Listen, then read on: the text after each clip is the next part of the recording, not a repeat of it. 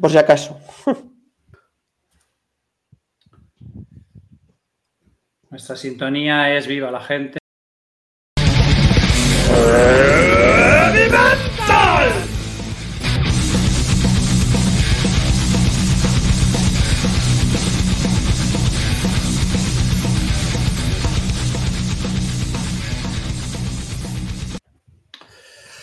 Hola a todos, hijos del metal y de la ciencia. Bienvenidos a otro episodio más de Heavy Mental con invitado en directo. Gran hombre, mejor persona. Primero vamos a saludar a la purria clásica, a la que no tenemos más remedio que invitar por cuota.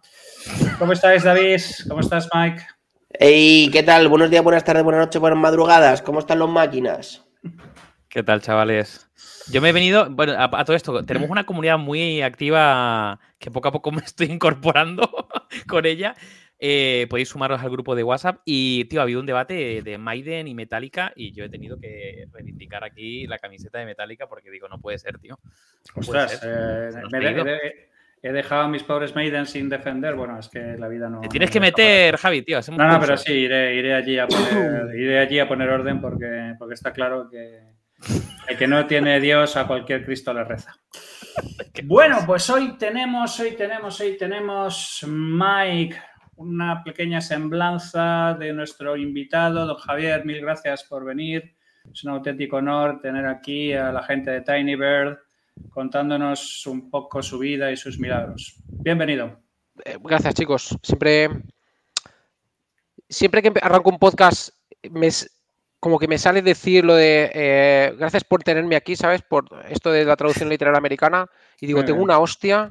Me pegaba una hostia así de medio lado. Hazlo, hazlo, hazlo, hazlo, el modelo más clásico, el rollo Lina Morgan, ¿vale? Agradecido y emocionado. Sí, y además como girando la pierna, a lo Lina Morgan, ¿sabes? Como girando la pierna. Gracias pues, por venir. Es mejor eso, tío, que la parrafada americana, pero bueno, esto, gracias por invitarme, chicos. Es un honor por nuestra parte, sí señor, sí señor. Y además hoy vamos a hablar de una de las cosas que, que, a la que he dedicado más tiempo y de las que menos puta idea tengo en toda mi vida, que es sobre los datos y estas cositas. Dave, ¿qué nos dice Perplexity de nuestro invitado? A ver, ¿dónde tiene, ver, el, ¿dónde deseando, tiene su dinero? ¿En qué paraísos fiscales tiene su dinero? Deseando escuchar lo que dice Perplexity. Vamos a ver. Eh, he tenido, evidentemente he tenido que poner algún datito más, no, no de mm, quién es Javi o Javier Santana, eh, algún dato más para que lo ubique, pero yo creo que te ha ubicado bien. Vamos a ver lo que dice. Mira, pone, Javi Santana es un destacado profesional en el ámbito de la tecnología y el emprendimiento. Es conocido por su rol como cofundador y CTO de Carto, una de las empresas líderes eh, a nivel mundial en la gestión de datos geoespaciales. Además, es cofundador de tinybear.co, una plataforma de datos de alto rendimiento y baja latencia para ingenieros de datos. A lo largo de su carrera, Santana ha estado involucrado en el desarrollo de software y la creación de productos tecnológicos. Su experiencia abarca desde su paso por el BBVA como Data Services Lead hasta su participación en la fundación de startups como Agroguía, Agroguía, Agroguía. Javi Santana es reconocido por su eh, conocimiento y pragmatismo en la programación. Su trayectoria y contribuciones a la industria tecnológica lo han posicionado como una figura influyente en el campo del desarrollo del software y la gestión de datos. Joder, Toma ya, chaval.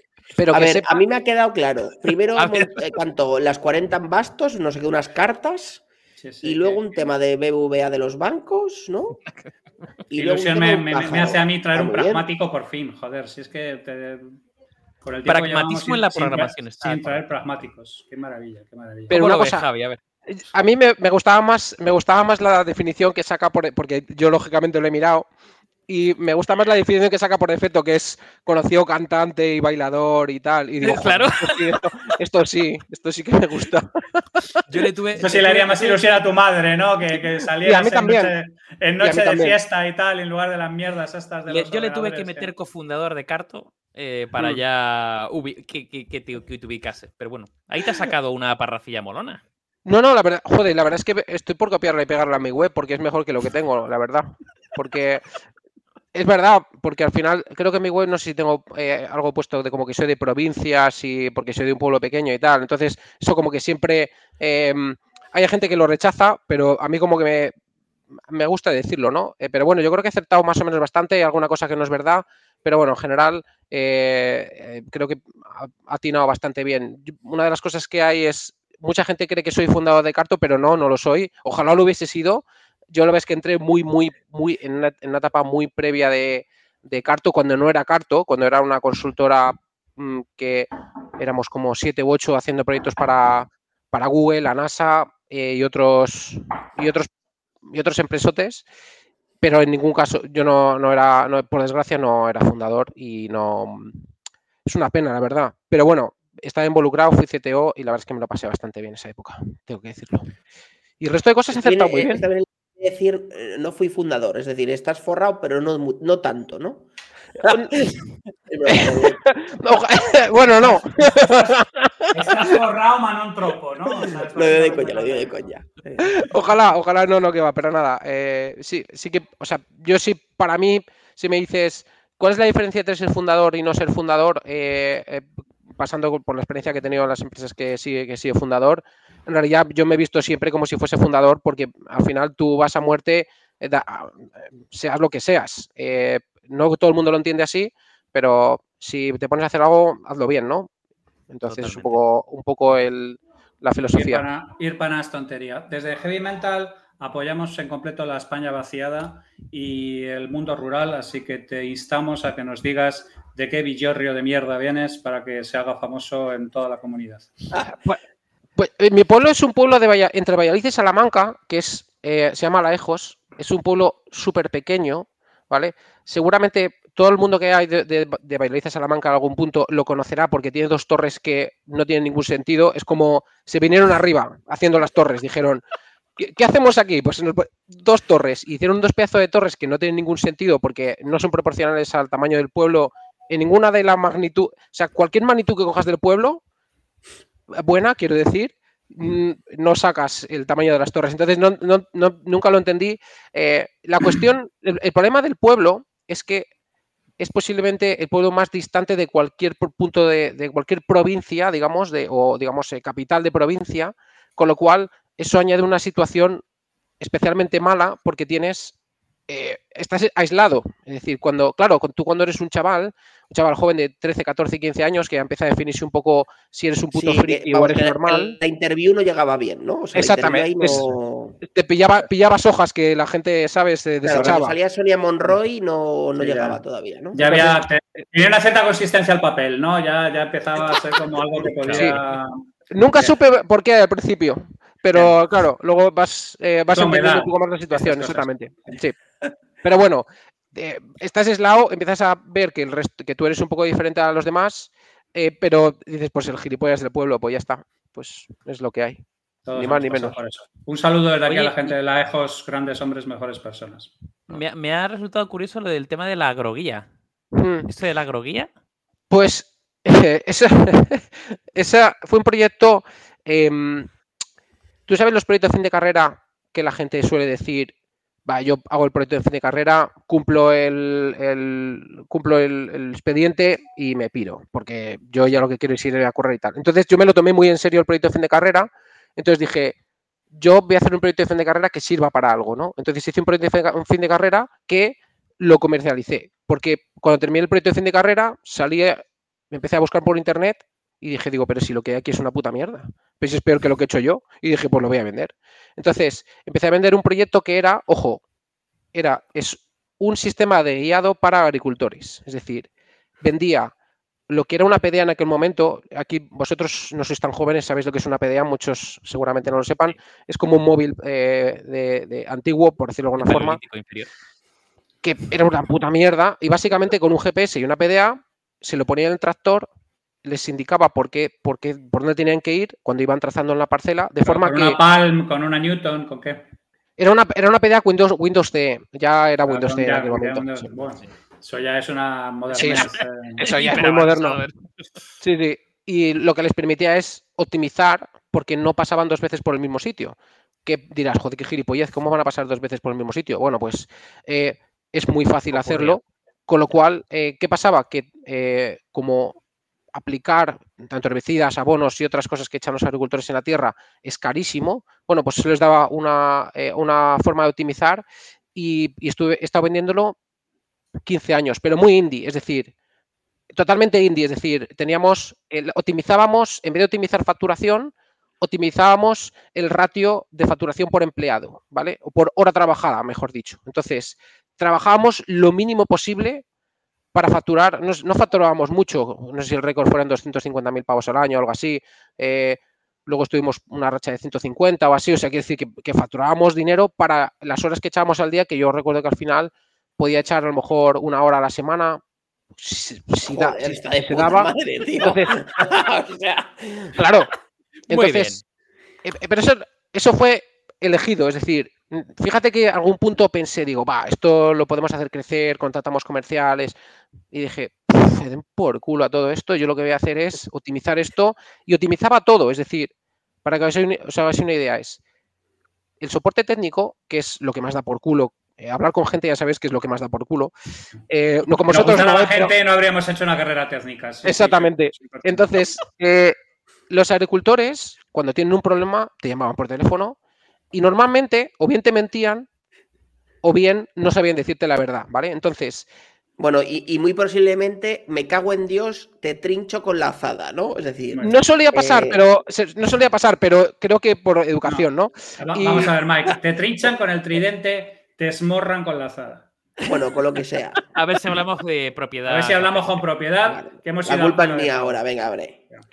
Pues el caso es que, como básicamente me molestaba mucho que me dijeran mentiras, lo que me inventé es las PDAs tenían un pequeño altavoz, entonces lo que hacía era cuando daba un problema, emitía un pitido que las placas, eh, bueno, los ordenadores de antes, no sé si los de ahora lo hacen, cuando tienen un fallo, emiten un código en base a pitidos. Entonces yo lo que hacía era emitía un código en base a pitidos que se oía, yo lo oía por el teléfono y sabía perfectamente, absolutamente qué estaba pasando. Si se había cortado un cable, si el GPS no estaba funcionando, si tenían deshabilitado el Bluetooth. Entonces, claro, a, los tres segundos de la llamada ya sabía lo que les pasaba. Entonces, ah, optimizaba todo. Era imposible conectar los cables mal.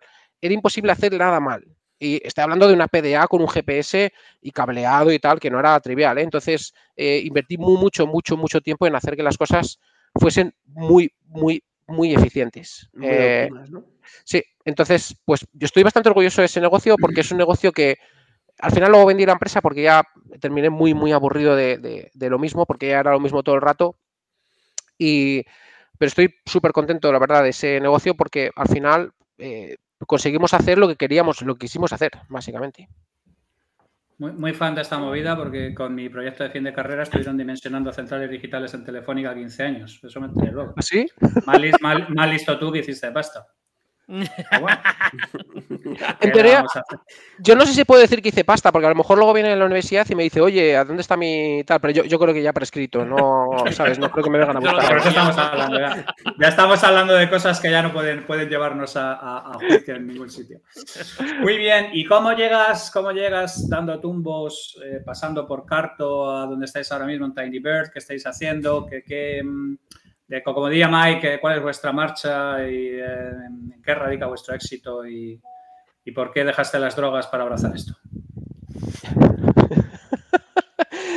Básicamente lo que hacemos es trabajamos, eh, trabajamos, hacemos una plataforma para trabajar con datos de forma sencilla. Em, a mí me gusta pensar, eso es lo que decimos, lo que realmente hacemos, en mi opinión, es hacer, digamos, sistemas de alto rendimiento de datos. Es decir, cuando mucha gente piensa ya con su sistema de datos y dice, no, pues yo tengo aquí mi sistema de Big Data, no sé cuántos, y tardo 25 horas en calcular no sé cuántos, y miras lo que está haciendo y dices, pues yo creo que eso son unos 100 milisegundos aproximadamente. Claro, el, primer choque el primer choque es como bastante importante ahí, dices, ¿cómo puede ser? Tú, me estás, ¿tú qué coño me estás diciendo? Al principio mucha gente no se cree eso, ¿qué estás diciendo? Entonces luego ya te pones eh, y dicen, ah, empiezas a explicar cómo hacemos las cosas y a veces no son 100 milisegundos, pero en muchas ocasiones tienes 4 o 5 órdenes de magnitud eh, ahí que te estás dejando. Bueno, porque elegiste más la tecnología en el 2006 o 2008 cuando salió y, pues, sigues utilizándola, ¿no? Entonces, bueno, es un poco lo que, un poco lo que hacemos, hacemos nosotros. Tenemos, lógicamente, eh, he dicho lógicamente, pero no es tan lógico, eh, tenemos al final una plataforma que, facilita a los desarrolladores trabajar con datos de forma rápida sin tener que preocuparse de muchas de las cosas que te tienes que preocupar normalmente. Y es un poco lo que, lo que hacemos. ¿Y de dónde viene esto? Pues viene de que em, yo cuando estaba en BBVA, que era, eh, no me acuerdo cómo era lo que me decían, director de servicios de datos o algo así, no sé, no, recuerdo. aquí pone Data Service Lead. Sí, bueno, pero eso seguramente me lo inventé porque em, cuando, cuando, sí, sí, cuando me contrataron fue, fue bastante la hostia porque cuando me contrataron en, en BBVA eh, lo hice por dinero. 100%. Mm. Eras joven y necesitabas lo dinero. Como cualquiera que los bancos. Se hace por dinero siempre. hay un, todos. Hay un libro que no recuerdo el título que tiene un capítulo que es eh, no lo hagas por dinero. Y mm. el texto de, todo el capítulo es a minute. O sea, es como, solo eso es, o sea, y tiene toda la puta razón del mundo. Si haces algo por dinero, la estás cagando seguramente, ¿no? Eh, bueno, a ver, estoy hablando de una posición privilegiada de puta madre, pero, pero entiendo que todo el mundo entiende, entiende eso. La cuestión es, yo cuando llegué allí y empecé a ver el percal y dije, yo aquí no pinto nada, digo, me tengo que buscar una salida. No sé si habéis visto esta película, ¿cómo se llama? Que escapa un túnel y se escapa. Y os acabo de joder la película. la habéis visto todo, seguramente. La Shawshank Redemption. Sí, exactamente. No. bueno, perdonad que no la haya visto, que sepáis que termina. termina The Avengers. Anyways. Dije, yo me voy a... el, cochecito. Tuve que hacer un túnel para escapar y básicamente eh, vi que había una necesidad ya lo había visto en Carto, ¿no? En Carto ya había probado cosas y, vi que había necesidad y entonces dije, pues voy a hacer un proyecto que creo que tenga sentido y es como arrancó TinyBear. Y aquí está donde nos ha llegado ahora, donde estamos ahora. Somos, ¿cuántos somos? 70 y 75 o algo así, no sé, 75, como ahora contrata, en realidad eres fundador, pero eres una marioneta, ¿sabes? Tú en realidad te presentan, hemos contratado a este fulano. no pintas nada, tío. No pintas nada, dices, pues, y te ponen 15 minutos, te saludan, ¿y tú qué haces? Te preguntan, Dices, hijo puta, y pues ¿qué voy a hacer? ¿Darte trabajo a ti, cabrón? ¿Quién te firma el contrato? Pero bueno. Pagarte la nómina. Eso, es, un poco. Ese es el para lo que hemos quedado. Eso es. Bueno, pero es normal. Todos tenemos que asumir nuestra decadencia. Dime, dime. Una curiosidad, una, una pregunta que eh, antes hablabas de, no, viene un cliente, aquí está mi sistema de Big Data y tú dices, bueno, se puede optimizar tal. ¿Cuánto consideráis vosotros que es Big Data? Para vosotros, para que tenga sentido para mí, Big Data es cuando no tienes ni puta idea de lo que está pasando. Eso es, eso realmente Big Data para mí. Es decir, hay mucha gente con que le llegan, yo qué sé, mil registros por segundo o que tiene una base de datos con 20.000 registros, pero no sabe ni lo que tiene, ¿vale? Eso ya es Big Data, es demasiado grande para entenderlo, ¿no? Entonces, eh, aquí depende un poco de, depende un poco de la definición, te digo, esa es mi definición. Luego hay mucha gente que define, pues, eh, digamos, el volumen de datos que no, una sola máquina no puede procesar. Hay otros que simplemente marcan un rango que es eh, un billón de registros o varios billones de registros o varios gigabytes o varios terabytes. Eh, al final, a mí no me gusta poner un, numerito porque lo cierto es que puedes tener 25 billones o trillones de registros y procesarlos con una Raspberry Pi sin problemas. Es decir, que mm, hay, no, es, no hay una relación directa, ¿vale? Entonces, por eso digo que eh, en muchas ocasiones Big Data normalmente es, no, puede, no sabes, no, puedes entender todos los datos, digamos, de forma escala humana, que diría yo. Ok. No sé si respondo a la pregunta, pero seguramente no hay una buena respuesta para esa pregunta. Eh, en realidad es un palabra que utilizamos para, digamos, a los ejecutivos y McKinsey y compañías para que sepan un poco de lo que estamos hablando en realidad. Es una trendy, una, una buzzword, ¿no? Una trendy word para que. Ah, ah, es la típica, la típica palabra que aprendieron en el suplemento de tecnología del Financial Times, en la zona de, descanso en AENA. Pero bueno, sí. Javi, se le ha iluminado. Se le ha iluminado, la cara. Te has metido con un consultor y he dicho, este chaval ya me cae bien. No, no, no, porque con la discapacidad uno no se mete. Uno lo gestiona, lo lleva, los integra, todo este tipo de cosas. No, en serio. Eh, eh, eh, vamos a ver. ¿Tú, personalmente crees que eh, a mí mis, pajaritos me han hablado muy bien de, Tiny Bird desde el punto de vista tecnológico, desde el punto de vista de rendimiento, desde un punto de vista de lo muchísimo que abstrae de todas las mierdas que hay que hacer, que no son nada románticas y que no coinciden en la visión y todo este tipo de cosas. Eh, ¿Te encontraste con más gente que compartía visión? ¿Tuviste que convencer a otra gente para poner esto en marcha? ¿Cuál fue un poco la, historia? ¿no? Em, a mí siempre me, gustan las historias de, fundadores en el sentido de que hay alguien que tiene una visión, hay alguien que ve un hueco, hay alguien que tiene la capacidad técnica, coinciden tres taraos o cuatro taraos en el espacio-tiempo. ¿Cuál fue un poco la historia? ¿Cuál es tu lectura ahora ya un poco con desde el sitio donde estáis ahora mismo, que es, una compañía hot y sexy y, mm, súper deseada por el mercado? Como los fundadores, eh, pero, es, lo que tiene, es lo que tiene cuando uno... Es, obvio, pero bueno, no está mal de vez en cuando decir alguna vida. Que mm, eh, básicamente fue, fue fácil porque lo, yo no me lo que me di cuenta es, yo no voy a convencer a nadie de esta mierda eh, hablando. Es decir, hay una cosa que Dios no me ha dado, que es don de palabra. Eh, entonces dije, pues voy a hacer un, MVP. Entonces me puse a programar, que eso más o menos lo hago bien. yo siempre digo que programo más guarro que el suelo, muy, muy guarro, me gusta guarrear muchísimo, pero bueno, funciona. Haces, haces, llorar a Niklaus Wirth por la mañana por la noche y todas ¿Por qué de repente siento que estamos hablando de clubes de swinger? ¿Por qué de repente?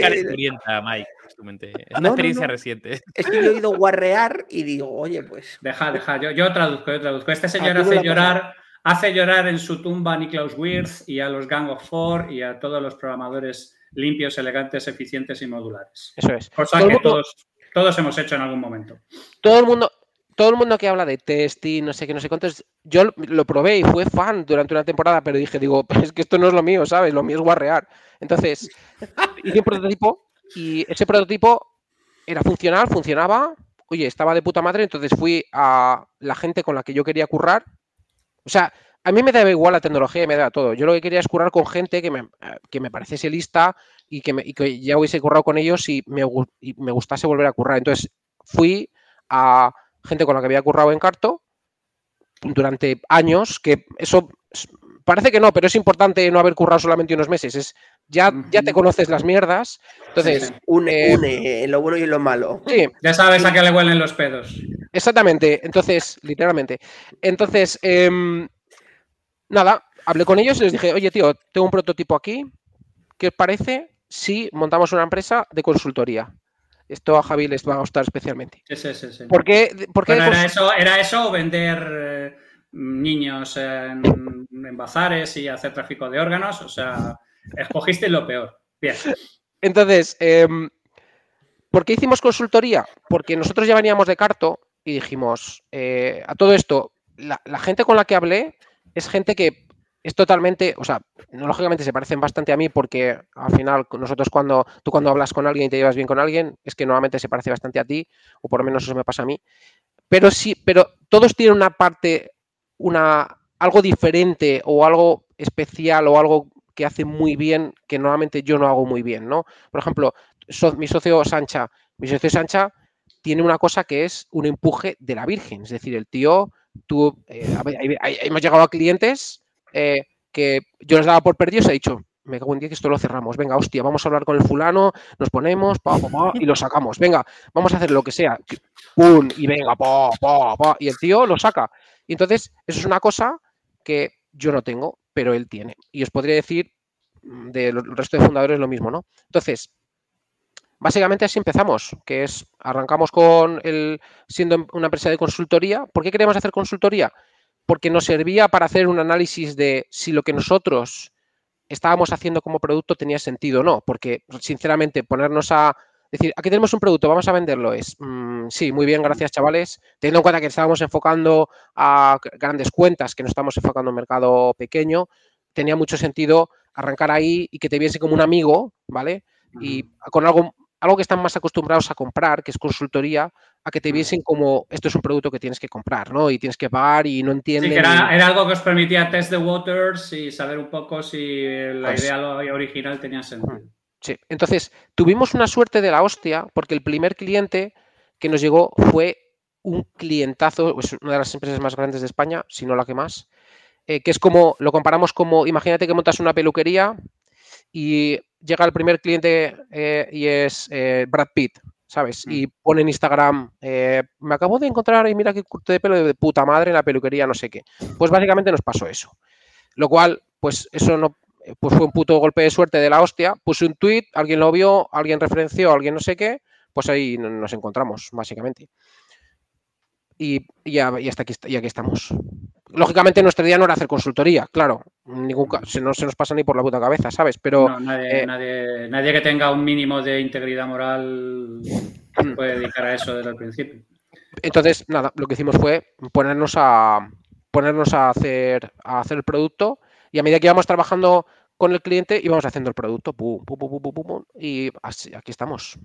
¿Y encontraste su complicidad? porque quiero decir, en un momento dado, eh, todo eso depende de si. A ver, la suerte cuenta mucho también. Pero conocíais, por ejemplo, a la persona de allí, ya había tenido experiencia con vosotros en Carto, tenía algún tipo de cosas o. No.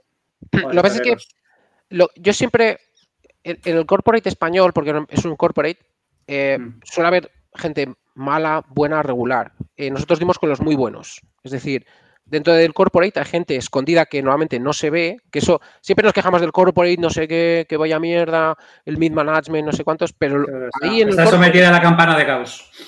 En el corporate hay normalmente gente que está metida ahí en un sótano, eh, y algunos literalmente, que son los putos amos, entonces te encuentras con que tienen ganas de hacer cosas, tienen ganas de trabajar eh, y hacer las cosas bien, entonces dimos, encontramos a esa gente, o nos encontraron a nosotros, mejor dicho.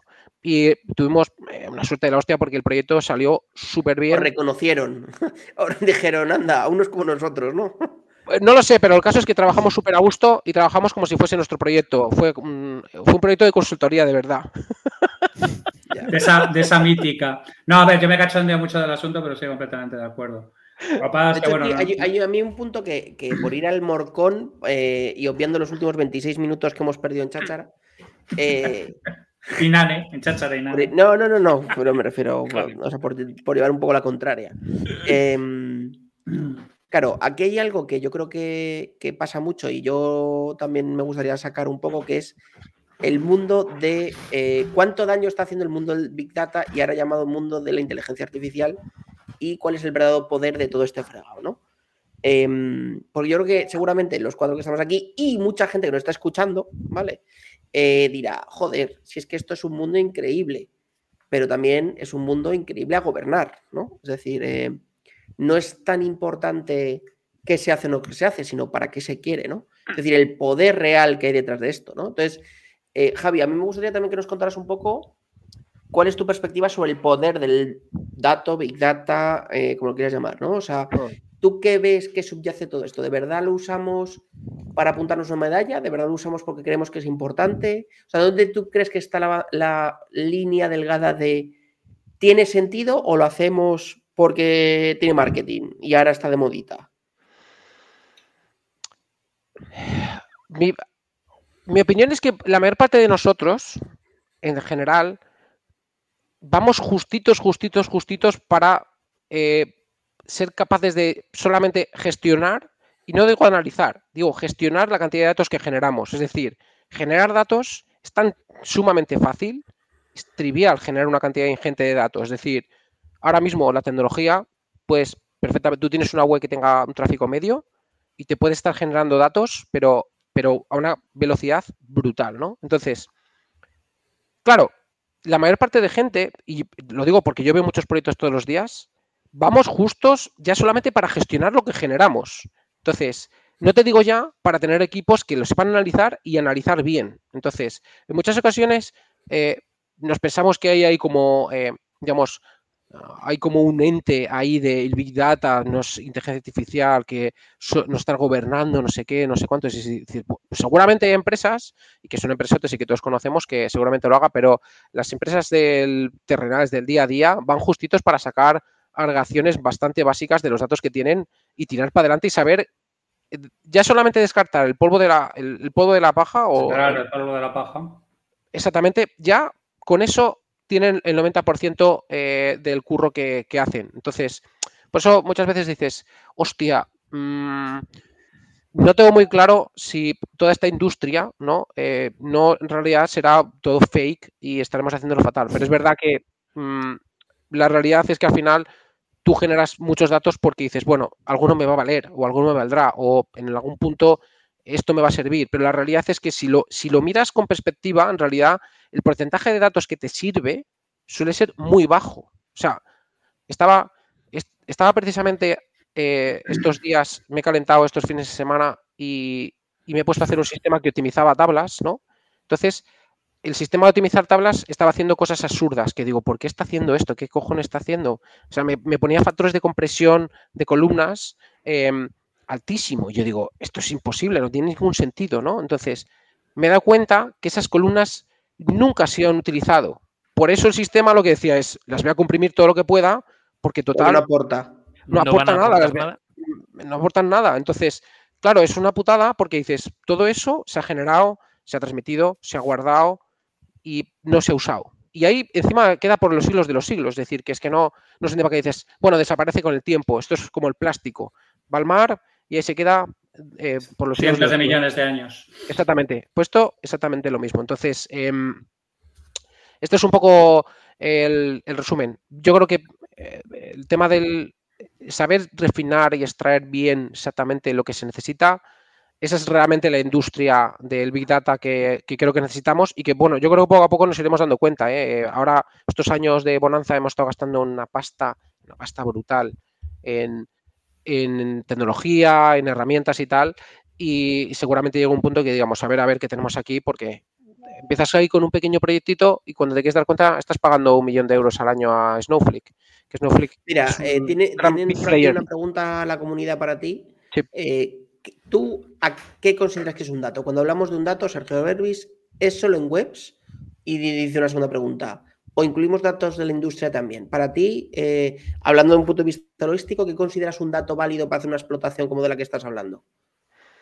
¿Solo del mundo online? ¿Del mundo no, de, tengo una fábrica, procesos de producción y saco datos de las máquinas? De cualquier, de cualquier cosa. Es decir, eh, por ejemplo, coches. Los coches dicen, no, coches con un gigabyte por segundo de datos.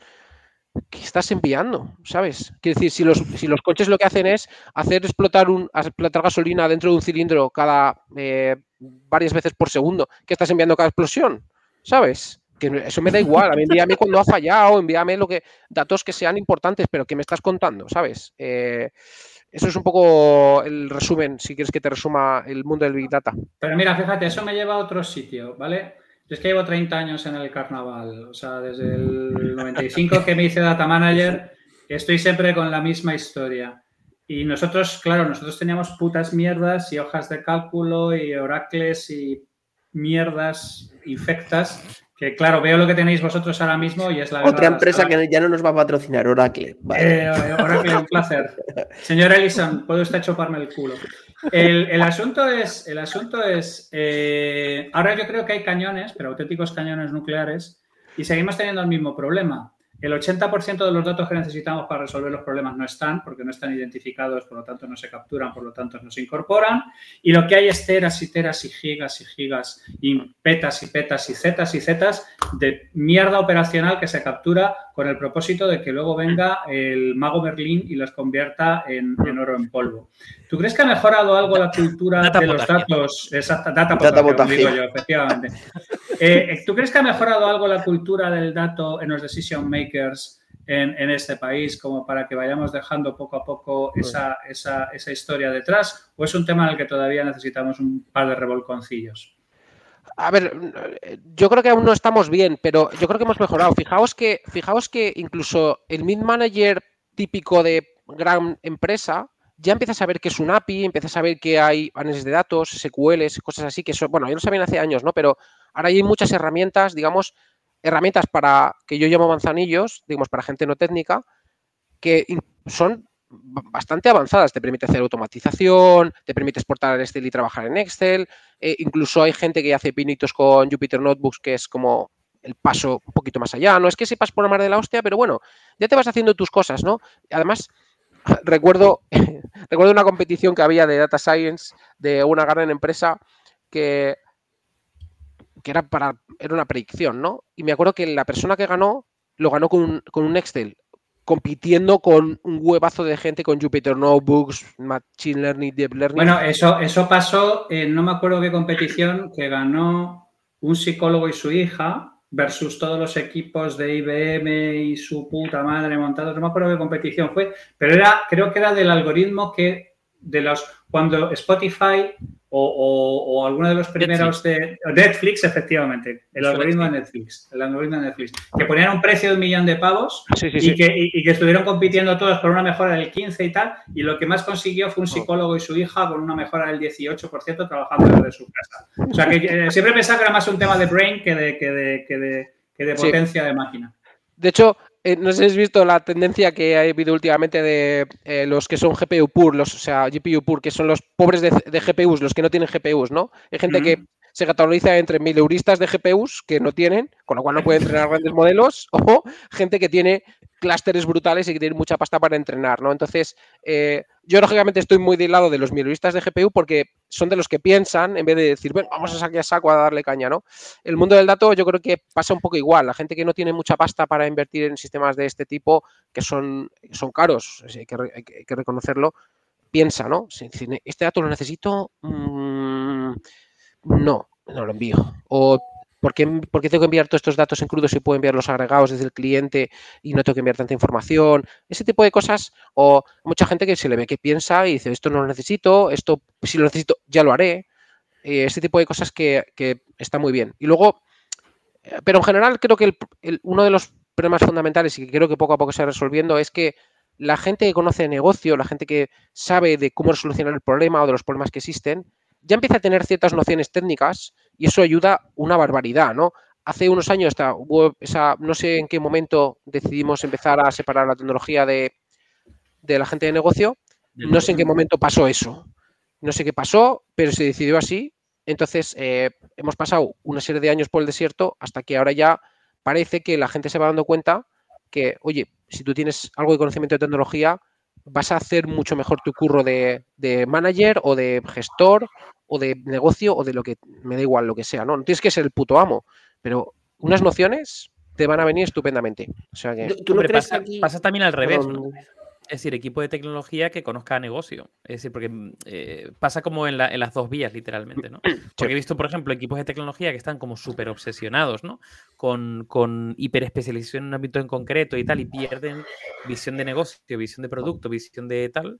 Y yo creo que la clave son equipos mixtos y perfiles un poco más mm. horizontales. ¿No crees que aquí también ha habido cierto software? O sea, yo es una, una sensación, ¿vale? Por eso comparto tú como especialista de ciertos software que a lo mejor antes eran muy arduos para modelo, análisis de datos eh, handmade, ¿no?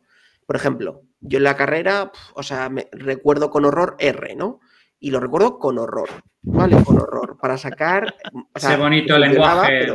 sí, o Solver en Excel, que mucha, muy poca gente conoce Solver, ¿no? En Excel. Y, por ejemplo, yo siento que sí que hay una tendencia, una macro tendencia, que es la facilitación de esto para que la gente sepa hacer más sencillo. Por ejemplo, Tableau, Power BI, eh, como herramientas mucho más, sí, comerciales, 100%, ¿no? Eh, GraphX, en el, en el caso de España. Como para victoriano y tal. Sí, de Victoriano Izquierdo para hacértelo tú mismo. ¿Tú crees que esto también puede estar ayudando? Porque yo creo que esa macro tendencia de el dato, te lo puedes cocinar igual, pero te lo mm, servimos un poco más fácil. Eh, yo creo que también ayuda, ¿no? Un poco a esa penetración, ¿no? Y esa llegada un poco del análisis, ¿no? Hmm. Sí, sí. Al final, en Carto hacíamos eh, también una, una herramienta para simplificar el análisis geoespacial, que los datos geoespaciales, al ser dos dimensiones o más dimensiones, nos cruje la cabeza a todos, entonces, eh, y solo estamos hablando de dos dimensiones. Entonces, cualquier cosa que sirva para que alguien pueda tener un poco de meta un pie más allá de voy a preguntarle a este fulano para que me diga el dato, es, bien. Es decir, me parece que es un, está bien, es decir, que te puedes sacar tus propios, eh, te puedes cazar tu, propia tu propia carne, ¿no? O puedes pescar tus propios peces, ¿no? Viva, viva el power user.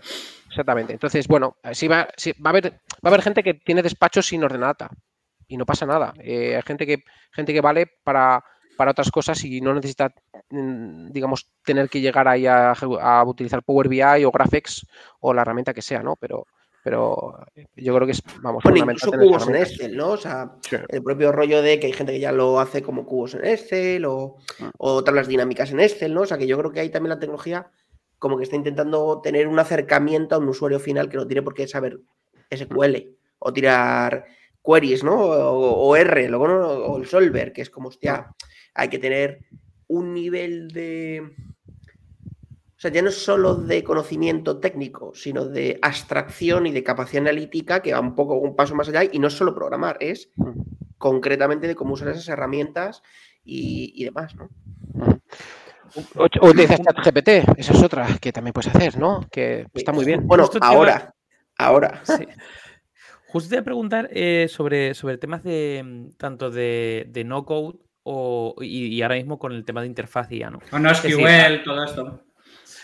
Eh, sí, bueno, no, pero ya, ni siquiera, o sea, e, e, estamos hablando que, por ejemplo, perfiles no técnicos empiezan a entender eh, enfoques un poco más técnicos, lo cual pueden entender, mm, no sé, tener criterios ¿no? de decisión a la hora de guardo este dato, no lo guardo, te puedo pedir esto, no lo pido, el coste de qué pedir qué cosas, pero de repente hay una corriente muy fuerte llegando de, no code y de interfaces, eh, digamos, mediadas por una inteligencia artificial donde tú ya te abstraes al 100% de lo técnico y lo que quieres es hacer una petición y que me saquen lo que...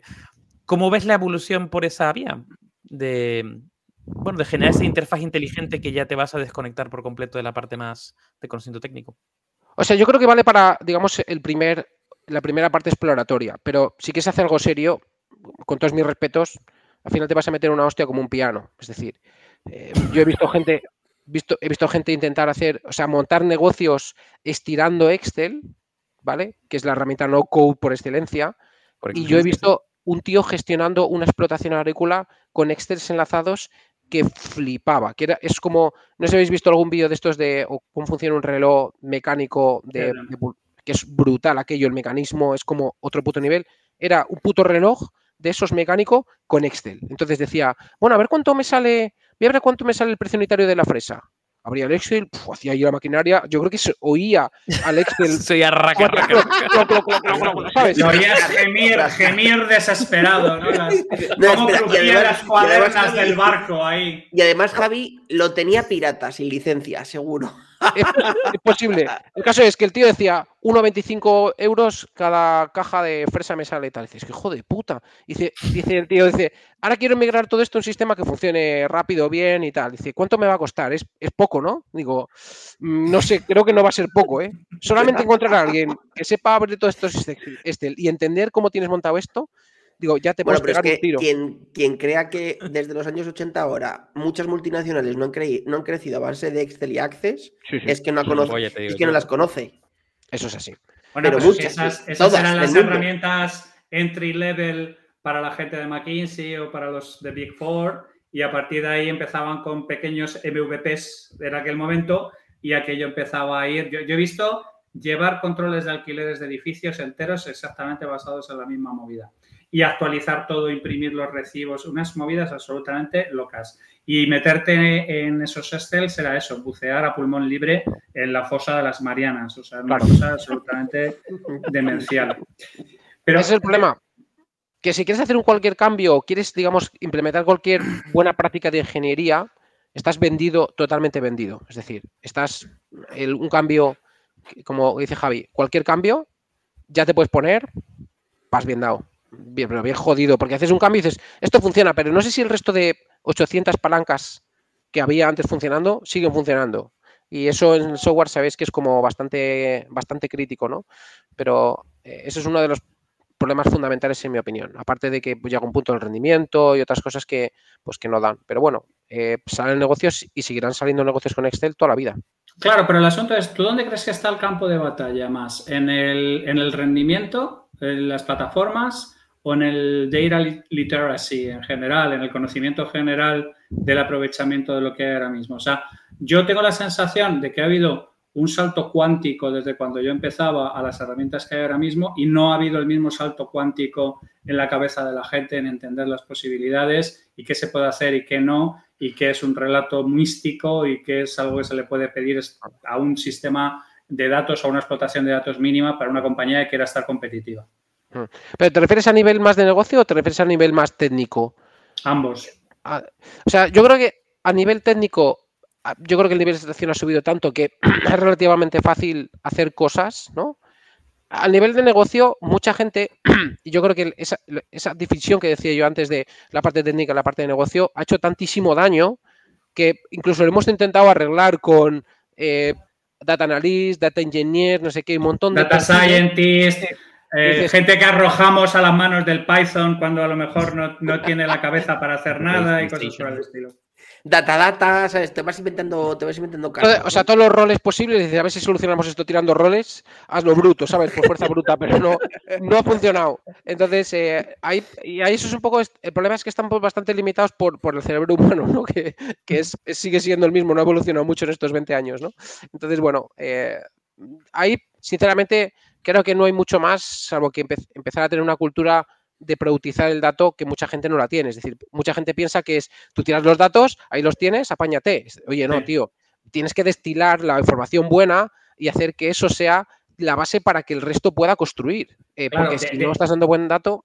De hecho, posiblemente a vosotros os sigan llegando posiblemente solicitudes en la que la gente piensa que tiene una mina de oro con sus datos, os lo entregan a vosotros y vosotros después de un análisis decís, oye, pues francamente esto es... Mm, esto es una full bastante importante. Aquí hay un montón de datos sobre los cuales ya no es solamente que es difícil encontrar correlaciones, es que es muy difícil conectar la información que podemos sacar de aquí con resolver problemas de negocio. O sea, quiero decir que hay como una especie como de eh, rara mm, pensamiento mágico acerca de que hay un montón de gente que escondido detrás de sus petabytes piensa que tiene oro que está pendiente de ser descubierto. La diferencia entre la casualidad y la causalidad, o sea, ¿sabes? Eh, es, una, es una línea importante. Mm.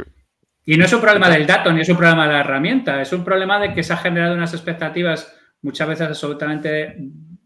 Bueno, un poco como la pasa la inteligencia artificial, ahora es la bella del baile, pero yo me he comido tres inviernos de la inteligencia artificial. Es que la gente se vuelve loca con, con los planteamientos de lo que puede hacer y este tipo de cosas. ¿Tú crees que los datos no están todavía en esa fase, digamos, de alguna manera ya que la gente empieza a entender lo que son eh, asunciones más o menos lógicas y lo que es pensamiento mágico? Es que a la velocidad que crece, digamos que crece la generación de datos, es que, es que nos atropellan. Es decir, es como eh, es intentar beber de una manguera de, de, mm, de bomberos. Sí, lo que decía Michel Capor, ¿no? Como intentar beber de una boca de incendios. Eso es, exactamente, eso es.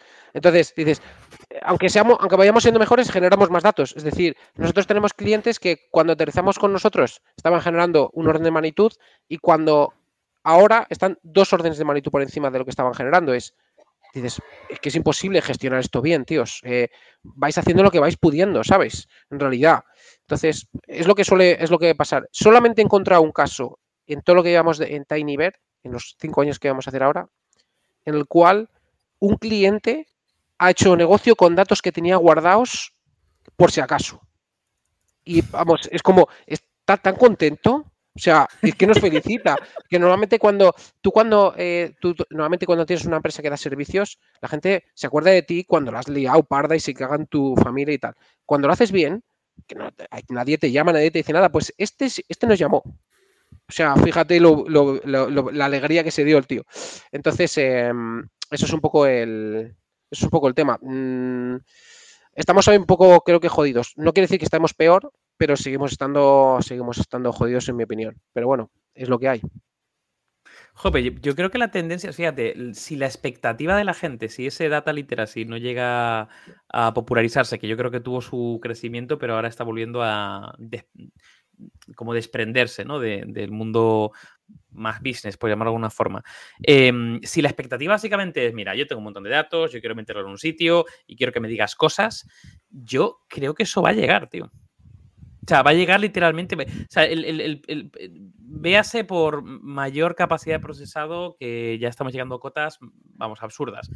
Ahora con la, con la inteligencia artificial, ¿se vendrán de alguna forma soluciones que digan, meta aquí su dato y le buscaremos, le minaremos el, el petróleo que tiene ahí, literalmente. Hombre, y, y, auto, autoetiquetado, autoaprendizaje, auto todo. O sea, algo que hemos tocado eh, de forma más o menos reciente, que es eh, la parte de la computación cuántica, Javi. ¿Tienes alguna, em, opinión al respecto? Sí, no, alguna cosa que creas que puede, o, ahora mismo, ¿no? O ninguna que, que puede llegar a impactar toda esta parte la parte de computación cuántica? Ni puta idea, tío. Es que yo cuando hablo, escucho computación eh, cuántica es como cuando me hablan de web 3. Es como desconecto mi cerebro, corta y, sigue, ¿sabes? Para los, que vengan luego.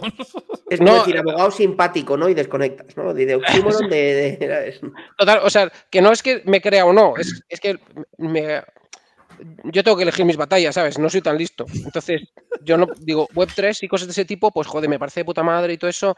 O, eh, el tema este, como lo de computación cuántica, pues escuchas cosas y parece que flipas y tal. De hecho, ahora mira, se me va uno de la empresa a una empresa que hace cosas de computación cuántica. Digo, me cago en la puta, tío. Digo, pero tío, digo, tienes que comer, ¿sabes? Digo, digo que esto no, digo, eh, tío, digo, tienes las puertas abiertas, digo, cuando casque la empresa ya volverás. Em, no tengo, no, no tengo ni puta idea, la verdad. Eso, eso está en ese, en ese delicado camino entre el buen rollo y, y, el así te veas como una bombilla, payo, con el cuello enroscado y las tripas ardiendo. O sea, suena una cosilla así como a medio camino entre las dos historias.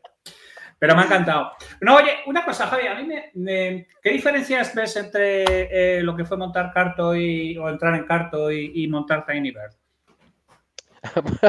pues eh, en realidad. Quiero decir, te has vuelto más listo, ya has, no, has caído en mierdas nuevas o básicamente. Ahora sí que eres millonario y antes. Eso es, exactamente. O has vuelto a pasar por el mismo Via Crucis y aprendes menos que, que, que, Mr. Bean. O sea, ¿cuál es tu conclusión al respecto? Mi conclusión es que cuando arrancas la segunda o tercera vez, te piensas que sabes un montón de cosas y la vuelves a ligar pardísima, ¿sabes? La típica dices, pero ¿cómo he vuelto a caer en esta puta mierda, ¿sabes? Fijaos, el nivel, para, el nivel es, dijimos, cuando arrancamos eh, dijimos, no levantamos pasta ni de por el forro. O sea, no levantamos pasta, o sea, hay que ser gilipollas para levantar pasta. Éramos, quiero decir, que estábamos haciendo eh, de acuerdo, bastante pasta, ya, ya ganamos pasta y no teníamos nada levantado de pasta. Y no sé por qué, en qué cojones pensábamos ese día y a los 20 días estábamos negociando una ronda, una ronda.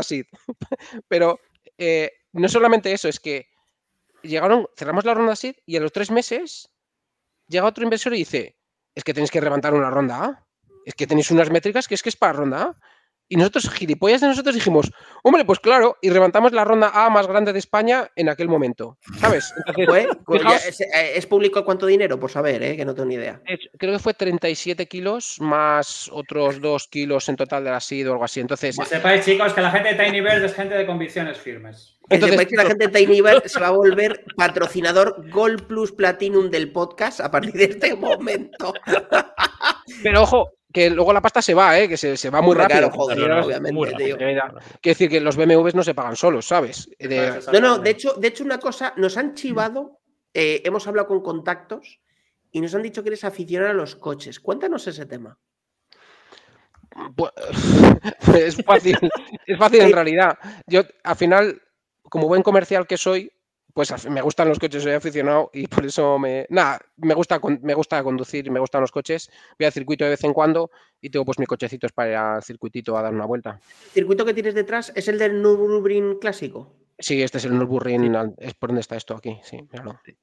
Es, el, es que tengo aquí todo el setup, que no os voy a enseñar porque está hecho un Cristo todo, pero tengo el setup ahí de conducir. Tengo el volantito. Los pedales, el Aprovechemos y muévete un poco para allá, Javi, te veamos bien. perfecto, perfecto. ¿Me ves bien a mí o, al setup? Ahí, no, no, a ti, a ti, a ti, ahí bien. Eh, no, te has movido de más. No, un poco más centrado. Ahí, ahí, ahí, Ese clásico petrol Y entonces, y, tienes un Lotus, puede ser, que nos han chivado también o no?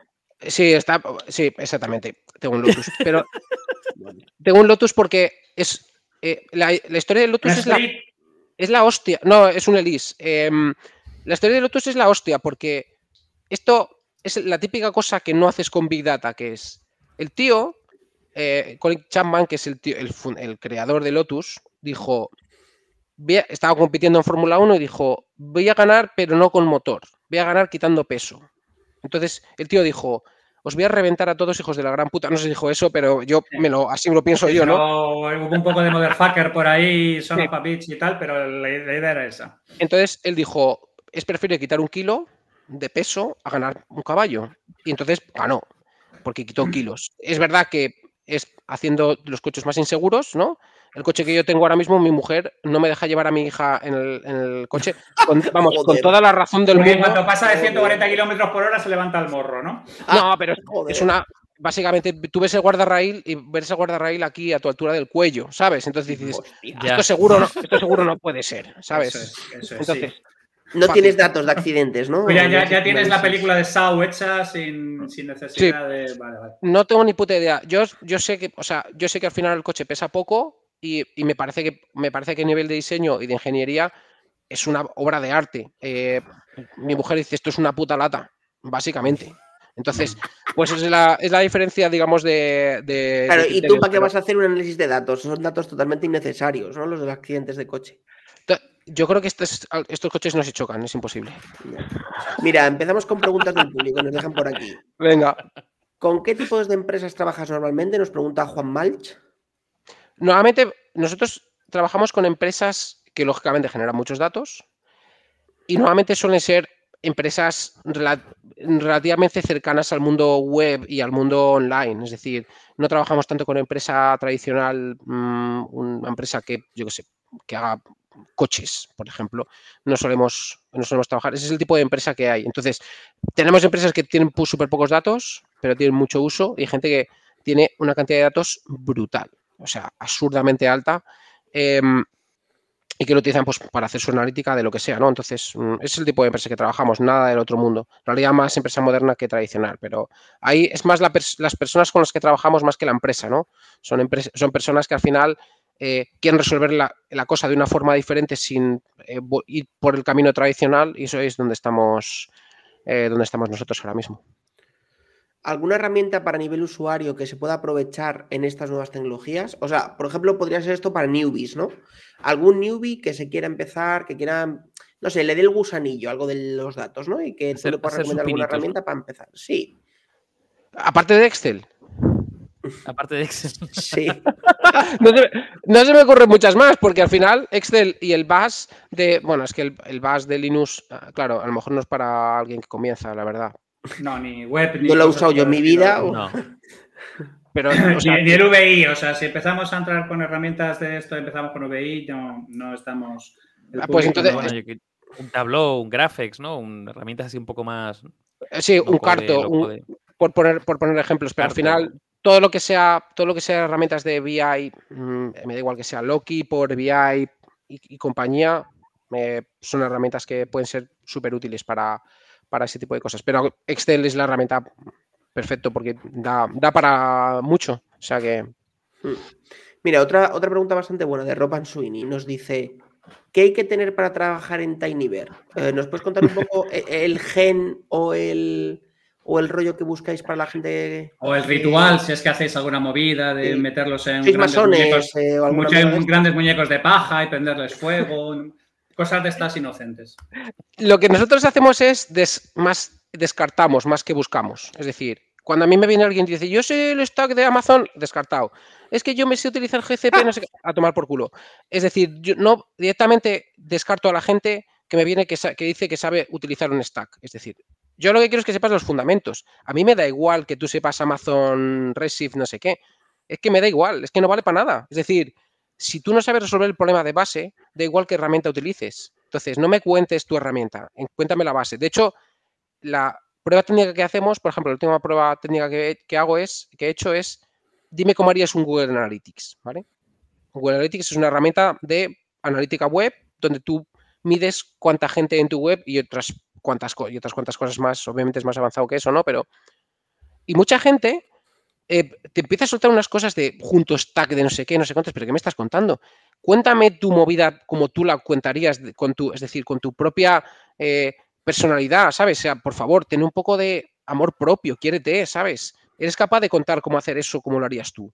Entonces, cuéntalo, ¿no? Entonces, eso es un poco lo que buscamos. Gente que sea capaz de resolver datos, que entienda los fundamentos y que, sepa atacar los problemas de raíz, mucho más que saber utilizar herramientas que eso se da, yo creo, al final puedes aprender, ¿no? Y eso es un poco lo que, lo que yo busco en el equipo. Mm, es verdad que luego eh, buscas cierto tipo de, de, persona, ¿no? Que sea capaz de enfrentarse a ciertos problemas, que sepa capaz de decirle a un cliente no, ese tipo de cosas. Pero eso es un poco lo que, lo que yo busco. No busco nada más, la verdad. Consejos para empezar a trabajar. Y nada menos. hostia, yo pues no lo sé, la verdad. Porque yo, yo es que yo, para mí, yo no diferencio mucho el trabajo de programador del trabajo de datos. Es decir, al final tienes que saber programar. Trabajar con datos no deja de ser programar. Es decir, son bytes que suben, bajan, analizas, pero es lo mismo. Volvemos a WIRS, eh, datos y algoritmos, programación. Exactamente. Entonces, pues es lo que hay. Que luego es verdad que te puedes centrar más en saber cómo funciona la base de datos, herramientas como SQL o Pandas o otro tipo de sistemas de análisis. Perfecto, claro que sí. Pero la base es saber programar, eh, saber estructuras de datos y el resto eh, viene solo, en realidad. ¿Qué porcentaje ahora mismo de relacional clásico versus todo lo que estábamos mencionando antes? No SQL y cosas raras. En realidad, todo le, al final todo lo, de toda esa época que ha habido de que no han sido relacionales, al final lo que ha pasado es que todo el mundo las ha utilizado como relacionales, entonces se han ido adaptando a ser cada vez más relacionales. Entonces, en realidad, todo ha, llegado ya ha convergido ¿no? en, el mismo, en lo mismo. Es verdad que sí hay ciertas bases de datos que son de clave, valor y tal, que, la gente los utiliza para ciertas cosas específicas, pero en general, tú ahora coges un MongoDB y dices, ¿qué tienes? Ah, pues documentos. Hombre, pues documentos no tienes. Tienes documentos que se parecen, curiosamente, todos, todos se parecen entre sí, lo cual mm, me lleva a pensar que a lo mejor no estás utilizando MongoDB para lo que se utilizó, pero em, esa es la, ese es un poco el resumen. Es, triste, ¿eh? porque es, muy triste. Porque déjame, déjame, yo, espérame, me lo, voy a llevar a tu terreno. Te compras un Lotus y no sales de segunda. Exactamente, más o menos. No, pero la, cuestión aquí es, dices, tío, pues si estás utilizando MongoDB, pues aprovecha muy bien, aprovecha el paradigma. El problema es que lo que estás haciendo no encaja con el paradigma de MongoDB o lo que sea, ¿no? Entonces, eh, eso es un poco la... Pero vamos a ver, somos una especie de contradicciones. Yo es que lo que no sé es por qué nos sorprendemos. ¿En qué sentido? Vamos a ver, yo. Pero espera, que Mike ha soltado algo profundo. No, ahora vamos a. no, lo que pasa es, es que como un melón, es que somos como somos. no, no, lo que me refiero es que esto pasa un poco parecido a lo que le decía de la palabra que se pone de moda. ¿Vale? O eh, hace dos años o tres años era el Big Data, el año pasado y este fue la inteligencia artificial y el mundo tecnológico se puso de moda la palabra MongoDB, ¿vale? Y se puso de moda MongoDB y se puso de moda hace Mm, seis años o siete Solar y hace 14 no sé qué, ¿no? Eh, y hace 14 DB2, me lo estoy inventando, ¿eh? pero estoy diciendo un poco conceptualmente. Entonces, ¿qué pasa? Que muchas reflexiones alrededor de la tecnología muchas veces es, eh, tengo que usar esto, tengo que usar esto y ¿por qué? Porque es lo mejor, porque es lo mejor y hay que hacerlo, ya, pero, pero ¿es lo mejor para qué? ¿Para mí? ¿Para ti? ¿Para todos? ¿Para el caso de uso concreto que yo quiero es lo mejor? Eh, es o sea, de hecho, coincide un poco la reflexión que, hacía, que hacía Javi al principio, Javi Santana, de em, oye, es que Big Data no es eh, por tener mucho o poco dato, es si le vas a sacar jugo, ¿no? Pues para mí esto es un poco lo mismo. O sea, el modelo de base de datos es, eh, ¿pero te vas a aprovechar las capacidades o no? ¿O es simplemente que te quieres colgar la etiqueta de check, ya lo estoy usando? ¿No? Eso, es un poco McKinsey en realidad lo de la etiqueta. Es decir, no, ponte estas tecnologías aquí y lo vas a curgir y ya los pones. Que no tengo nada contra McKinsey, ¿eh? No, eh, no conozco McKinsey, no he trabajado para McKinsey, no he tenido contacto con McKinsey. Pero, algo has oído, ¿no? Mm. De eso y de que nos dejan por aquí. ¿Qué cliente te gustaría tener y nunca ha llegado? O sea, ¿hay algún cliente que te molaría? Hombre, claro, claro. De hecho, ¿Cuál? lógicamente. Pues nosotros. Y no me digas el Ministerio de Interior, que no cuela. No, no, no, no, no, no. Eh, pero una de las. Cuando montamos Tinyver, una de las cosas que dijimos es. El logotipo algún, alguna vez tiene que estar en el, en el, capó de un Fórmula 1. El capó, no tiene capó, ¿no? Pero eh, me entendéis. Ah. Y una de las cosas, yo sigo dando la brasa por LinkedIn cada vez que encuentro a alguien de Porsche, ¡pum! Le doy la brasa. Oye, tal. Entonces, me gustaría tener a alguien del, del mundo del automóvil, especialmente si puede ser de competición, eh, y si nos pueden pagar además en coches, pues mejor. Entonces.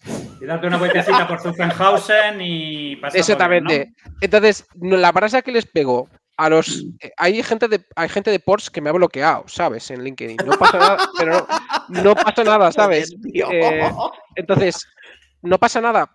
porque el objetivo es estar tener algún cliente de ese tipo. Yo creo que lo vamos. Estuvimos a punto, a punto, a punto, a punto de tener una reunión con uno. Ese es el.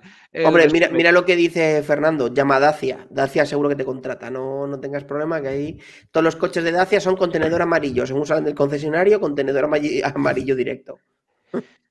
mi religión me prohíbe hablar de Dacia. Estamos hablando de coches. Alguien se ha equivocado del chat y tal, y estábamos hablando de coches. Por favor, que alguien llame a John Tubau, que creo que le están llamando. Otra marca más que nos banea, menuda mierda. Joder, estamos, estamos sembrados, vamos a prosperar, Es que nos quemamos nosotros todos los puentes. Es igual que, es igual que la gente que la gente que dice, tengo me he comprado un coche, dice, ¿qué marca es un Tesla? Dice, pero a ver, tío. Dice, o sea, quiero decir, eso es una lavadora. No sé si me entiendes. No un coche. es, una jaula de Faraday metida. tablet, De hecho, es, bastante gracioso porque eh, eh, no sé si habéis visto algunas estadísticas últimamente de cuáles son los coches que más fallos tienen las ITVs alemanas y son Dacia y Tesla. Y Dacia, y los dos es por lo mismo, porque los clientes no pasan, eh, o sea, los propietarios no pasan revisiones, unos porque no tienen dinero y otros porque piensan que no lo necesitan, ¿sabes? Entonces es bastante... Y otros porque tampoco lo tienen, porque ya se lo han dejado en el coche, joder. Se han fundido, se han fundido todo en, en cuando, Ferrari, cuando Ferrari te pida que aprendas primero a conducir es por algo. Hmm. Es, mi objetivo vital es, es, ese, el momento que estemos ahí. De hecho, estuvimos mirando cuánto costaba patrocinar un Fórmula 1, poner un logotipo pequeño en Fórmula 1 y, con la ronda lo hacíamos. Los 37 millones. O sea, algún día, la algún día tengo que hablar, algún día tengo que hablar de mi experiencia en la Fórmula 1. Y, sería la hostia, sería la hostia. Pides, imagínate, 50 kilos a un grupo inversor y dices, ¿para qué? Pues mira, el Ferrari va a llevar media carrera nuestro logo en verde en la punta del puto coche. el Ferrari no, o sea, eso sería el presupuesto del, cuarto o el quinto de, de, la B de, quien sea. Fuimos a mirar Red Bull y dijimos, podemos ser algo más modesto, no pasa nada tampoco. Una gorra. Bueno, no, pero aquí en la parte de atrás y tal. Sí, sí, qué fuerte. Bueno, Javi, y un poco así por, por, no sé si hay alguna otra pregunta más por ahí, Mike, pero un poco, por, cerrar, un poco por cerrar un poco. Eh, Filosóficamente, ¿tú cómo ves que va a aguantar el mundo del dato, el envite? El mundo del dato da la bienvenida al Big Data, o sea, a la inteligencia artificial, porque en el fondo la inteligencia artificial va a hacer un montón de cosas que antes estaba asignados a, los popes y a los sacerdotes del data scientist, ¿no? Esto, de, esto lo hacen muy bien, ir a la fuente de datos, traer datitos, ah. masajearlos y presentarlos de manera chula. ¿Tú crees que va a ser una buena convivencia? ¿Tú crees que va a ser un tema más complicado? ¿Tú crees que va de nuevo a generar una serie de expectativas? ¿Cuál es tu visión sobre, el, sobre la convergencia? O sea, para mí, para mí tiene todo el puto sentido eh, que los dos mundos, de hecho, uno bebe del otro. Es decir, no, podría haber los, modelos que tenemos ahora mismo de, me da igual cuál sea, eh, open source, OpenAI o lo que sea, no, no podrían estar sin sin Wikipedia y otros tantos que son sistemas eh, Big Data, ¿no? Pero la otra vía, es decir, a mí me parece que es clave que sepamos hacer eso bien. De hecho, yo hago bastantes pruebas de, quiero, pruebo hacer cosas. Lo último que estaba haciendo es optimizar, por ejemplo, eh, el storage de, las tablas para optimizarlo hasta el último byte. Y, joder, me cago en la puta, lo hace bien, ¿sabes? Dices, este, a veces, una vez probamos estábamos discutiendo dos, dos chaval y, yo, y que, joder, sabemos, llevamos optimizando tablas cinco años, me cago en día.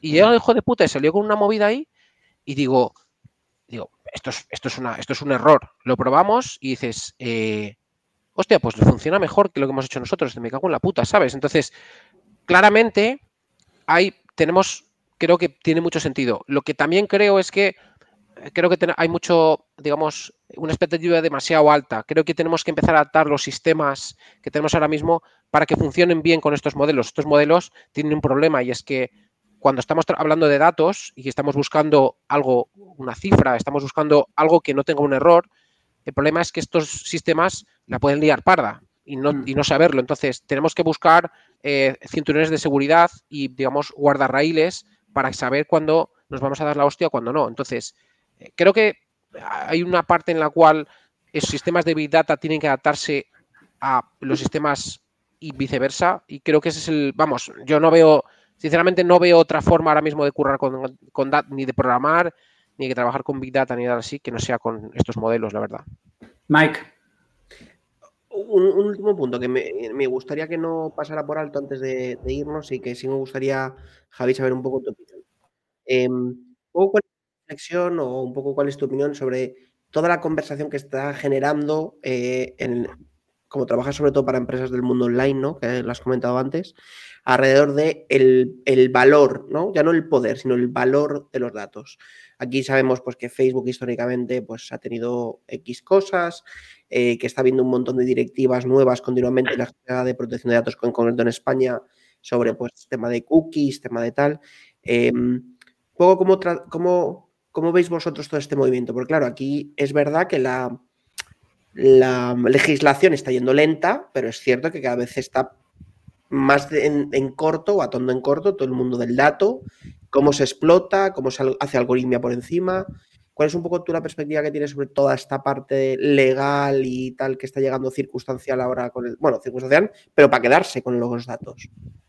O sea, la primera, la primera cosa que hemos hecho con los datos a nivel legal, digamos, desde el punto de vista de privacidad y ese tipo de cosas, que eh, básicamente no vale para nada. Es decir, si os fijáis, no sé si todavía hay, o sea, mucha gente utiliza cookies, pero la parte de empresa, la parte, parte de empresas para tracear un usuario no utiliza ya cookies, utiliza fingerprints y otro tipo de cosas que claramente se, están saltando a la torera cualquier eh, norma que pueda poner la Unión Europea. Entonces, la Unión Europea va a ir siempre por detrás, eh, claramente. Entonces, yo a me parece bien, es decir, yo fíjate que vivo de ello, ¿eh? pero me parece bien que haya normas que regulen esto, porque, coño, mm, a mí no me apetece que estén trabajando eh, con mis datos para ir para abajo o que estén haciendo ah, cosas que, sinceramente, dudo que sean legales, ¿no? En algún punto. Entonces, a mí me parece bien que se legisle eso y que tengamos leyes. Y no me parece bien que se legisle la IA, por ejemplo, ahora mismo.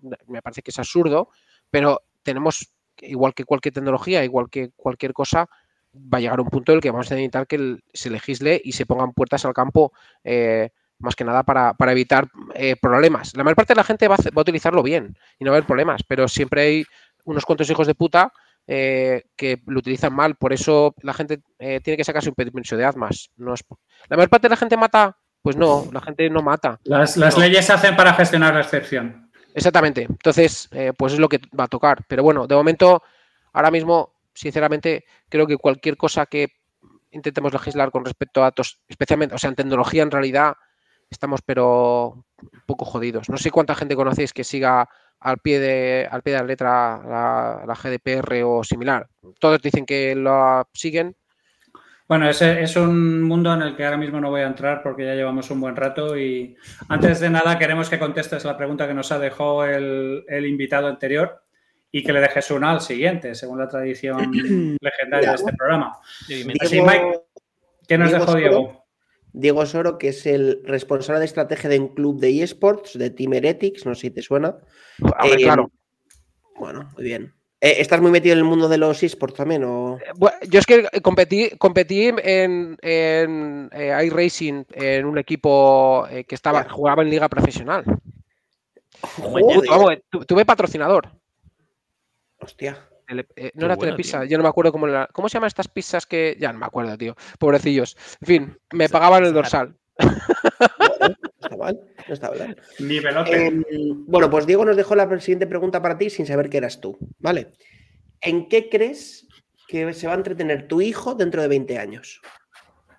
Ostras, qué buena. Pues lo pienso mucho. Eh, lo pienso ¿Tienes hijos? Eh, porque tampoco esto te hemos preguntado, Javi. Sí tengo, sí, tengo una hija y lo pienso mucho, mucho, mucho. hago una cosa que es, eh, de vez en cuando escribo, de hecho, le voy a, dejar, una pregunta al siguiente, no, porque no sé si es de tecnología, da igual. Eh, no, no, eso da igual, tú no te cortes. Da igual, tú no te tienes Dile que, te tengas en el cuerpo y si viene un filósofo es su puto problema. Que se joda, que se joda. Cabrón. Yo escribo. ¿Cómo haces un insert en una tabla? No sé qué. ¿Qué cláusula where meterías dentro del SQL para que solo te salieran los números primos? eh, esa es buena, pero no va a ser esa. Yo, pienso que soy un padre de mierda, entonces eh, lo que hago es de vez en cuando escribo para que mi hija lo lea cuando sea mayor, con el eh, objetivo o con el deseo de que cuando sea mayor me sepa perdonar, ¿vale? De que, cambie su. Sí, entonces. no tengo ni puta idea, pero siempre cuando escribo una cosa, y no escribo todos los días, escribo mm, de quintas a ciruelas, básicamente lo que eh, lo, que, lo que le digo, siempre estoy haciendo eh, referencias a cosas que están pasando ahora mismo que no van a, que seguramente no estén pasando. Es decir, por ejemplo, el tema eh, el otro día mi hija vio anuncios en la televisión, por ejemplo. Dice, papá, dice, mira, dice, mira lo que es esto, ¿sabes? Como diciendo, ostra, qué puta gozada. Porque claro, como siempre ve pues, televisión, vamos, ve Netflix o lo que coño sea, en casa de la abuela, salió allí el anuncio y dijo, ¿qué cojones es esta mierda? Entonces, que le gustó, dijo, ¿por qué no vemos esto en casa? ¿Sabes? esta, anécdota me la voy a guardar para cuando hable con mis amigos de la IAB y todo este tipo de cosas. Pues eso es un poco eh, el resumen, pero no tengo ni puta idea. Seguramente hay un montón de cosas, por ejemplo, seguramente nunca se saque el carnet de conducir, seguramente no sepa muchos de los fundamentos del porqué de la tecnología, es decir, por ejemplo, nosotros, nosotros hemos visto la transferencia de no Internet a Internet. Es decir, no tener eso en la cabeza, el de que siempre ha existido una conectividad y que puedes saber todo en cualquier momento, es como, eh, vamos, ahora ya pasa, ¿no? Pero es como cada vez más. Es decir, para mí utilizar Alexa ahora mismo es como lo puto más normal del mundo. Eh, lo más normal es que es lo puto, es el gurú de la casa es Alexa, ¿sabes? Entonces, eso a la enésima potencia. Entonces, Papá ya eh, lo sabe todo, lo sabe eh, el señor Bezos. No, seguramente no vea coches gasolina eh, cuando sea mayor, o vea alguno de algún puto friki que pase por allí, ese tipo de cosas. Pero lo que yo coches de época, cosas de estas. Lo que estarás, lo que estarás tú, estarás tú para mostrarle. no, pero lo que, lo que, sí espero, lo que sí espero que vea es que hemos aplicado la tecnología a sectores donde tradicionalmente no, no, sé, no, no, quiero decir que estén muy poco avanzados, pero donde creo que realmente sí que importa, tipo la salud y este tipo de cosas, que muchas veces, ah, joder, a mí me da, me da mucha pena porque digo, estamos aquí invirtiendo en hacer un montón de tecnología de la hostia y hay gente pasando eh, miserias y mierdas que creo que se podrían solucionar si invirtiésemos bien nuestros putos cerebros, ¿no? Entonces espero que eso en algún punto sepamos remontarlo. a las mejores mentes de cada generación pensando en cómo la gente hace clic en el. Optimizando clics. Ah, es parte de lo que hago yo encima. Eh, ya me jode que me lo digáis, pero sí, efectivamente. Eh, no sé si es la mejor mente de la, generación la mía, pero optimizo clics en muchas ocasiones, ¿no? Entonces. Eh, bueno, no te preocupes, peor sería que trabajaras A ver, peor sería que fueras programador frontend de OnlyFans, ¿sabes? Sí, sí, sí, Que estuvieras en McKinsey, por ejemplo, convirtiendo a gente en opiómanos. O sea, quiero decir, no, no te preocupes que siempre hay un escalón más bajo. Pues, venga, esa pregunta perra para el siguiente invitado. Vale, si tuvieses un hijo, imagínate, y tuvieses que dejarle eh, información que le quieras transmitir para cuando tenga 50 años, ¿cómo lo harías? Es decir, ¿cómo, eh, ¿qué, método, ¿qué método utilizarías para... ¿Qué, time capsule cápsula del tiempo, para, no? Para que aguante 50 años y le llegue en un formato que pueda entender y leer. O sea, tú escribes hoy una carta en el formato que sea ¿dónde la pondrías o qué harías para que cuando cumpla 50 años estés seguro de que la va a leer? Sí, señor. Es jodido, ¿no? Porque en digital, no, es muy jodido. claramente los formatos físicos, o sea, digitales, claramente han demostrado que en 50 años cambia la hostia. Papel podría ser una opción. Nada, nada, que se le ocurre el que venga, ningún problema. Que se le ocurre que venga, Que se le ocurre, efectivamente. Javi, ha sido un honor tenerte aquí, tío. Un auténtico placer y estamos encantados de que hayas venido por aquí y hayas compartido tu sabiduría con nosotros y con la comunidad. Ha sido un auténtico placer.